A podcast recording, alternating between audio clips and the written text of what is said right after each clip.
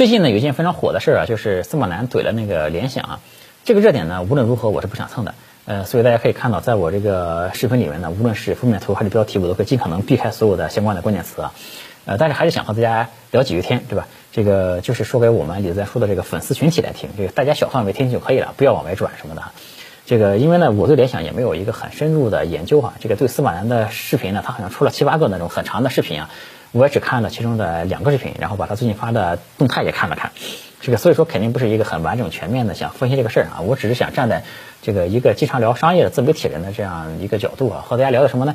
一个是聊聊商业的一些常识啊，再一个呢就是聊聊中国这个股份制改革的一些历史。至于司马南那些基础的论点呢，就是我不想去碰啊，也不想聊，就是我只聊这个细枝末节的对大局这个对双方都没有什么影响的问题。因为说实话，我确实不想加入到这个所谓的论战这个里面来啊，我也不想成为这样的一个人，就是这个事儿对我来说也没有任何的意义，对吧？就所以我们只在这个边缘来试探一下，就聊聊那些无关痛痒的问题啊。首先我想聊的第一个事儿呢，是这个前天的时候，司马南。发了一个动态哈，就发了里面一张图，就说大概有百位企业家，对吧？力挺联想这样的一张图，但这张图呢，其实是一张一八年的一张老图哈。这个发一张一八年的图呢，而且其实没有在时间上做任何的说明啊，这其实很容易让人就误以为这些企业家是给现在的联想在力挺、在辩护，对吧？这个，但人家其实明明是一八年评论另外一件事，对吧？这个我觉得就搞得人家现在好像又站出来挺联想一样，这个事儿呢，是不是对画里面的人物不太公平？嗯，我知道这个图里面呢，就很多人啊，现在的口碑也不太好啊。但是这个这评论区也能看得出来，对吧？很多人口碑都不太好。但我觉得不管这个图里面的人物口碑是好是坏，嗯，我觉得一个自媒体人呢，在这个揭露真相的同时啊，应该尽可能的去消除误解，对吧？这个如果一个论据可能对你也是有利的，但是它会造成很多误解的话呢，是否还是不予采用比较好一点？对？我觉得如果说谁就针对目前的联想这个事儿发表了文章，或者是发表什么言论，你把它亮出来去怼他，对吧？这个所谓的各方论战，对吧？我觉得都没有任何的问题。但是人家本身不是评价这个事儿的，对吧？人家评论是一八年的事儿，你拿出来牵扯到里面来，这个如果说是无意为之呢，其实评论区里很多人都指出来了这件事儿，对吧？如果说是有意为之呢，那个就让他们以为，让大家以为这些人是给现在的联想说话的话呢，那。我觉得不是特别的妥当，这是这个我想说的第一个事儿。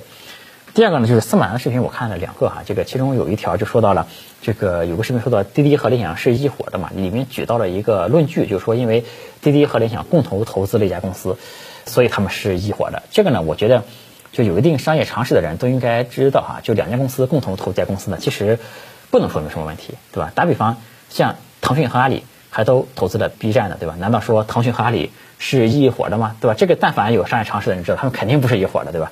这个甚至呢，腾讯和阿里还都共同投资了滴滴呢，对吧？那你是不是说这些企业都是一伙的，对吧？那肯定不能这么说，我觉得，对吧？就是因为我觉得大众呢，其实普遍来说是比较缺乏商业的常识的，对吧？这个摆一点证据，这个唬一唬人，对吧？以这种不可置疑的口吻一说，这个就会有很多人信。这个比如说有两家企业，对吧？他们背后都有一个相同的股东的话，你也可以给大众说，你看这两家企业都有一个相同的股东，这俩企业他们肯定是有关联的，对吧？但其实真正有商业常识的人肯定知道，就是说一家投资机构他同时投很多企业是很正常的一个事儿，对吧？这往往在他被投企业里面呢，互相之间可能也没什么联系，对吧？这也是很正常的一个事儿。所以说，我觉得媒体人呢，就是你不能欺负大家不懂，对吧？这个我觉得还是应该尽可能专业的去论证这里面的关系。这个我没有洗联想的意图啊，就我也不是说。联想和滴滴，这个他们就没有关系，对吧？他们可以有关系，对吧？我只是说这条证据以他们共同投资这家企业来说，他们有关系呢，这个不太能支撑，或者说不太合适，对吧？这个视频里面还说有一个中科院的一个领导，这个就是好像是一个院长吧，和他的夫人都拿了联想的很多的股份，对吧？这个领导夫人拿股份这个事儿呢，这个一上来先贴一个标签，领导夫人，对吧？这个我在听到这种话的时候呢，往往都会更警惕一些，因为这是一个引导性很强的一个词，就是它很容易让大众认为，因为他是领导的夫人，所以他才拿了股份，对吧？这个，但我们说到股份的时候呢，这个我们从商业常识来说，我们首先要考虑的是这个人和这个公司有没有关系，对吧？就是他有没有。给联想做过什么事儿，对吧？他对联想有没有什么投资，对吧？或者说他对联想有没有什么贡献，对吧？如果有贡献呢，我们首先应该看他做的这些贡献，拿到这些股份是不是合理，对吧？就我觉得这应该是一个商业的一个常识。这如果这个人对联想确实没什么贡献的话，那我们可以再看他为什么拿这个股份，对吧？你是不究竟是不是因为你是领导夫人才拿了这些股份，对吧？这个因为我听说呢，这个所谓的这个领导的夫人呢，是在联想工作了十好几年的一个人。对我这个确实说实话，我没有很深入的研究哈，我也是道听途说的。就我觉得可以再考证一下。就我觉得，如果这个人是一个在联想工作了十好几年的一个人，就肯定不适合单方面强调他是领导夫人的这样的一个身份，对吧？这个引导性太强了，我觉得。我觉得首先应该看他对联想的贡献和他拿的股份是不是合理，对吧？我觉得这是一个商业的一个常识，对吧？我觉得作为一个视频作者呢，我其实非常理解一些视频是为什么这么做，因为视频时长是比较有限的。就是你不可能把所有的论据都塞到这个视频里面，那视频就不能看了，对吧？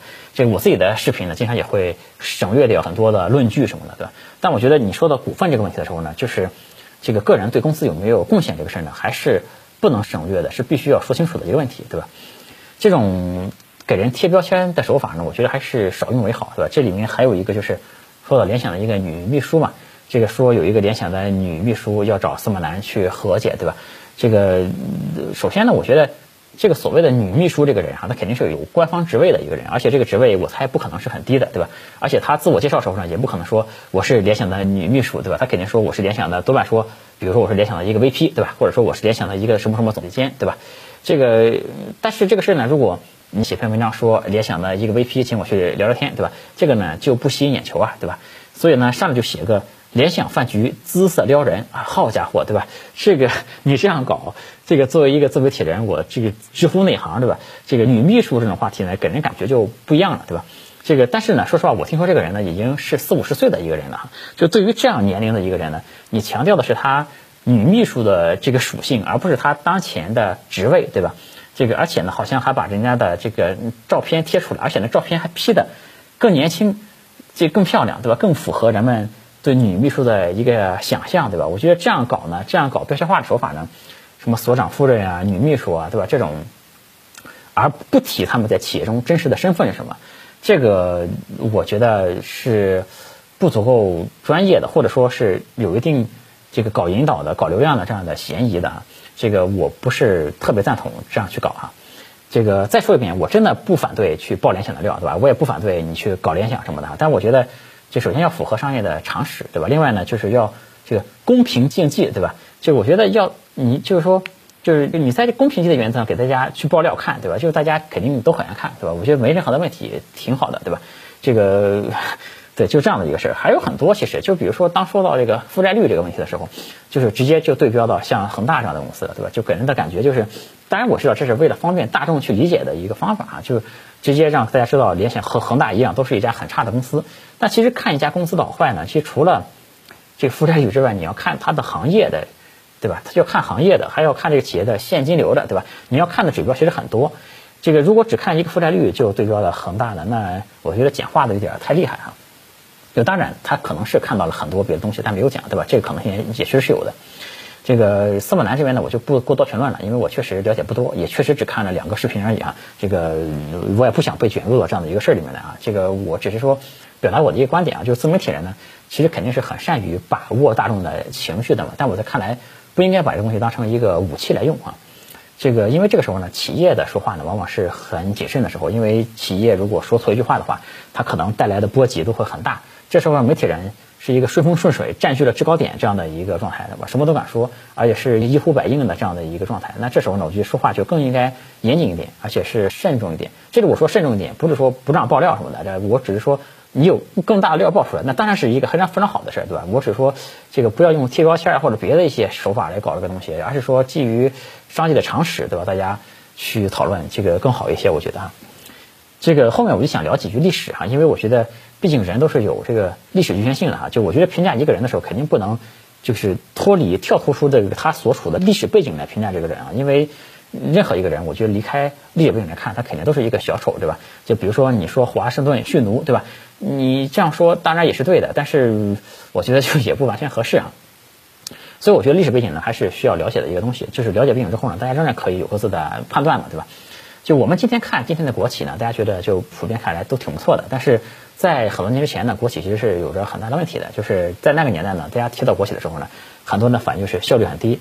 对吧？然后官僚主义嘛，就是搞那个大锅饭的那一套东西啊。其实当时很多企业的效益都是不行的，就是下岗的工人也很多，这也很惨，吃不上饭的人很多。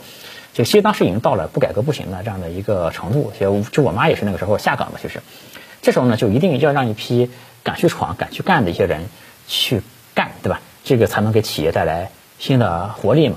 因为以前这些企业呢，其实都是公有制的嘛。这个时候呢，就一定以前中国是没有这个私营企业的，对吧？这时候所以说要搞这个股份制改革嘛，就是某种程度上呢，一定要把一些公有的东西变成私有的才行，对吧？这个背景是这样的。当然，这个呢，你就要把握这里面的分寸才行。比如说，中国北方有一个国家，对吧？他最后国有资产都让那些寡头给分了，这样搞呢肯定不行，对吧？这个，但是呢，你说不完全出让利益呢，就完全不创立呢，肯定也不行，对吧？就是这个事儿呢，就是太过分不行，太死板也不行。就是太死板呢，你就失去了经济发展的活力，对吧？那时候有一句很有名的话，叫做“一抓就死，一放就乱”，对吧？这是呃很有名的一句话。所以说呢，就这个宏观调控者呢，一定去抓抓放放，在里面找到一个平衡点，对吧？这其实就不是一个非黑即白的一个东西，对吧？我不会像那些洗联想的那些文章说，民营企业家都是一都是英雄，都是那个对吧？这个白手起家拼搏，对吧？都是对的，他们对吧？我不会这么说的。这个但是呢，也不是说，嗯，他们都是搞国有资产的，对吧？这个因为这本身就不是一个。非黑即白的一个事儿，它是有灰度的一件事儿。当时中国企业界呢有个很有名的名词，其实今天没什么人提了，叫做 MBO，呃，就是管理层收购嘛，就说白了就是把国有的股份通过收购把它变成私人的东西。那个有个经济学家叫郎咸平，呃，现在呢这口碑一般啊，但当时其实曾经就战斗力也非常强，但他还呐喊过 MBO 这个事儿。其实当时扳倒过一些很厉害的学者啊。这个在说到底呢，其实还是一个分寸的问题，就是国有的股份呢是可以给到私人的，但是呢不能太过分，你价格不能太低，对吧？你不能这个吃相太难看，对吧？吃是可以吃的，国家让你吃，但是呢，你是一个分寸的问题，对吧？不能吃的太难看。这里面呢其实也没有一个很明确的标准，对吧？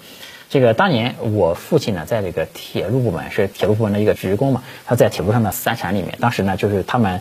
他是在一个搞门窗的一个小厂里面，那个厂呢其实就很小嘛，然后亏损呢也很严重，就是干不下去了。当时也有很多员工下岗什么的，就是后来就问到我父亲这边，你要不要考虑承包这个厂？当时问很多的员工啊，你要不要承包这个厂？我父亲呢其实也不懂经商这些事儿嘛，也胆子比较小，就没敢去承包这个厂。对，后来呢，这还真的有人承包了这个厂，逐渐的就把这个厂变成了自己家的一个厂。然后但后来这个厂子干的还可以，对吧？但这个小厂呢，当年确实是一个干不下去的，每个月都亏很多钱的，甚至还欠了一些外债的一个厂，对吧？怎么来评判这种事儿？这就是一个问题，对吧？这个其实确实有很多企业干着干着就成了私有的。这个这个过程呢，有的是完全合法的一个过程，有的呢是不完全合法的一个过程。我觉得这里面呢有一个很关键的问题啊，这个就是企业在里面发挥的作用是什么？呃，如果说你只是把一个国有的资产变成了那个呃私营的东西，就完全这个没创造价值，只是。这个把国有的收入到自己囊中了，对吧？这样搞呢，我觉得不太行，对吧？但是还是说呢，另外一种就是企业在里面确实创造了很大的价值，对吧？我觉得这是不一样的。比如说这个，我们拿娃哈哈来说，娃哈哈呢其实本来就是那个校办的一个小经营部，就好像是小卖部还是小工厂那样的一个东西啊。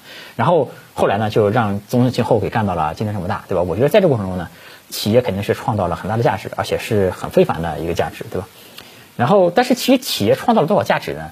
这个娃哈哈这个例子，我觉得还是比较好评估的。但其实很多例子呢不好评估。这个比如说前几年我看到一个新闻，就有一个卖酒的企业，就他做的非常大，而且他的老总呢，说实话在当年呢是很老实的那种，因为当年他就没搞什么 MBO 什么的，对吧？这个确实还都是国有企业。那个老总呢，也就拿着国有企业里面那种相对还比较低的一份工资嘛，心里就不太平衡，就觉得我曾经把这么差的一个很小的一个厂，对吧，搞到现在这么大。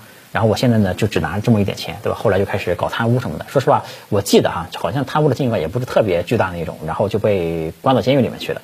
这贪污肯定是犯罪，对吧？这个没得说。但这个企业在发展壮大的过程中呢，这个企业家的作用是什么，对吧？这个是不是可以肯定？这个其实是见仁见智的一个问题，对吧？这个就不好评估。是企业家这个他的能力比较强，把企业做得比较大，还是说这个酒行业有它的一些这个特殊性在，还是说政府给的扶持比较好，对吧？这个其实。这个没那么好评定，怎么看，对吧？这个在这个改制过程中呢，其实还有一个问题，就是也不是说国家就国资多拿股份就一定是好的，对吧？这个那里面视频也说到什么中科院占股多少的一个问题，其实这个事是不一定的。就我们比如说最有名的一个案例就是李经纬和那个建力宝，对吧？这个事就相信呢，多数人都会认为这是一个悲剧，对吧？这个还有就是华晨汽车，还有和那个养龙嘛，多厉害的一个人，对吧？这个也是因为这些人也是因为搞 MBO 没成功，对吧？这个就不细说哈。感兴趣呢，可以翻历史看看。就我觉得呢，每当看这些历史的时候呢，还有一种这个感慨万千的一种感觉哈。比如说一个厂，它地就地方政府觉得你是当地企业，必须在当地纳税才行，他就不让你去别的地方去再搞别的厂，对吧？这里面有很多各种各样的问题。所以说呢，其实也真的不是国资占的越多就越好。这个我们回看这个，所以说我们整个回看这个历史啊，它有一些是说不清楚一些事儿，对吧？这个这些国有的这些这个股份制改革这个过程中呢，这个有些在转向私营这个过程中呢，这个转变的彻底的也有，不是很彻底的也有，然后这里面成功的也有，不成功的也有，然后就是英雄的也有，悲剧的也有，就是其实这就是一个摸着石头过河的这样的一个过程，对吧？这就是我们的探索。就是这里面其实没有绝对的对错，怎么看来？这个这个可能是很多大机管所不太好理解的一个事儿啊。因为中国以前没有私营企业，对吧？你搞这样的改革呢，这个这一代企业家就要背负着这样的一个原罪。这个原罪呢，其实某种程度上是这个时代给企业家的原罪，对吧？这个因为我们其实，在当时那环境下呢，我们需要试试看，究竟什么样的猫才能抓得住老鼠，对吧？这是需要试才知道的一个问题。所以我们在讨论就是和股改相关的问题的时候呢，就是往往要考虑那个特殊的历史背景，对吧？因为甚至要考虑到这个企业究竟有没有这个创造什么价值出来，对吧？要考虑到这个国有资本在里面有没有得到一个合理的回报，对吧？这个因为那是一个相当特殊的一个历史时期啊，就是说你鼓励大家去做一件事儿，对吧？事后你再给所有人都搞这个秋后算账的话呢，那肯定不太好，对吧？所以我们回看历史呢，很多年前啊，就有很多这种事儿，就是说他明明这一个人他犯了罪，对吧？他明明犯的罪是 A，他但是最后给他的罪名呢是 B，对吧？这个大家想想为什么会出现这种情况，对吧？就因为肯定不是一个这么简单的一个事情，对吧？这个我只是客观的讲讲这个历史啊，就帮助大家了解一下这个股份制改革的一些这个背景。这我一点都不想这个洗白联想什么的，我觉得联想肯定是可以批判的啊，这个也可以翻旧账，我觉得都没问题，而且当然也可以。就历史上某一笔特定的交易来探讨它是不是合法都可以，我觉得，对吧？当然你也可以批判现在的联想，对吧？因为现在联想就是大家公认它都有很多的问题，对吧？这个我觉得去做这些探讨呢都没问题。就我只只是比较希望就是大家就是本着一个什么呢？就是揭露这个事情的真相，而且呢消除误会，对吧？这个而且是在一个公平竞技的一个情况下去聊这个事，而不是贴标签啊、女秘书啊、领导夫人啊，然后这样来引导，对吧？这个另外。我的看法呢是，联想这个事儿呢，搞了这么大的动静出来，对吧？相关的领导呢，肯定都知道这件事儿，对吧？这个要不要算账呢？就是对于我们这些吃瓜群众来说，就我觉得相信国家的判断就可以了，对吧？这个光天化日，朗朗乾坤，对吧？今天说这些话题呢，主要是给大家也说一下这个历史，因为这个历史呢，可能很多特别年轻的人不是很了解，对吧？这个也帮助就大家来从一个这个更整体的有历史感觉的这样一个视角上来。评估一些事情什么的，对吧？这个，对这个，我确实没有为这个事儿做太多的功课哈，只是说主要是给大家聊聊我的一些小感受和历史啊。这个今天这个视频就录到这里，呃，有兴趣的朋友聊科技人文，我是李自然啊，我们下次再见，拜拜。欢迎加我的微信，我的微信是李自然五四六零，全拼的李自然，数字五四六零，李自然五四六零。